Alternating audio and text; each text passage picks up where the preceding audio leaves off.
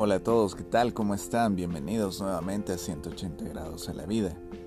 Es un gusto que puedan acompañarnos y el nuestro poder estar con ustedes. De verdad, esperamos que tengan un gran día y que todos se encuentren bien, sus familias, amigos, conocidos. El día de hoy compartiremos la reflexión hecha por parte del, del padre Clemente González, hecha para el canal de Telegram Corazón Orante. Dice de la siguiente manera. En el reino de Cristo, ser grande es ser pequeño.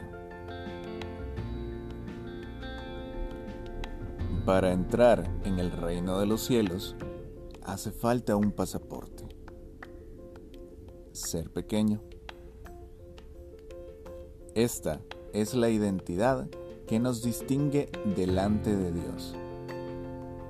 La virtud que más nos acerca a Él. Una canción dice, ¿qué tendrá lo pequeño que a Dios tanto le agrada? Cristo nos enseña en el Evangelio del día de hoy que ser pequeño significa volver a ser niño. Esto implica un cambio. Recuperar cada día aquel tesoro que se va desgastando con los años. Un niño tiene las manos pequeñas. Todo le queda grande todo le sobrepasa. Todas las sillas le quedan grandes, pues sus pies quedan colgando.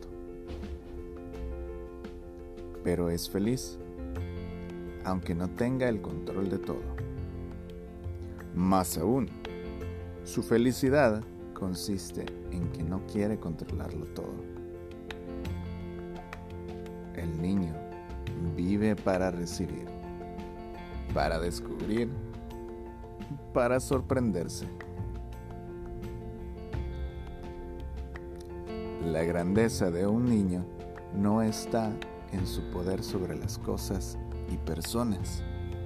Más bien, él es libre de este deseo de gobernar su mundo.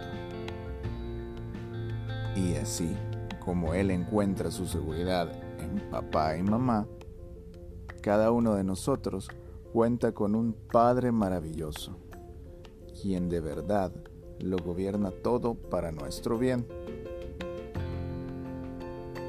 Cuando sentimos que nuestras manos son pequeñas, que no podemos agarrarlo todo y dirigir las circunstancias, esta se vuelve la oportunidad para ser niños de nuevo poniendo nuestra confianza en Dios. Un niño está apenas entrando al mundo. Le falta experiencia. Cada día aprende algo nuevo. Y si cae al dar los primeros pasos, pronto su mamá lo levanta para que siga aprendiendo a caminar. Esto es el ser pequeño. No somos perfectos, ni lo sabemos todo. ¿Cuántas veces cometemos errores, nos caemos o nos perdemos? Pero esta realidad no es motivo para desanimarnos. Todo lo contrario, saber que nos hemos perdido nos abre las puertas para descubrir un camino donde Dios nos busca.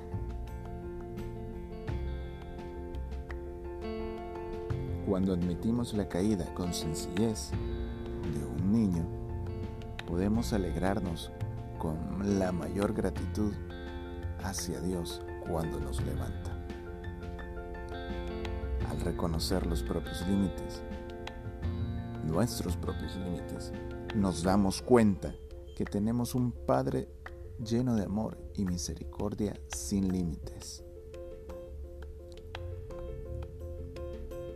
Y en este camino de discernimiento de nuestra vocación y estado de vida, qué bueno es recordar profundamente que somos amados por Dios.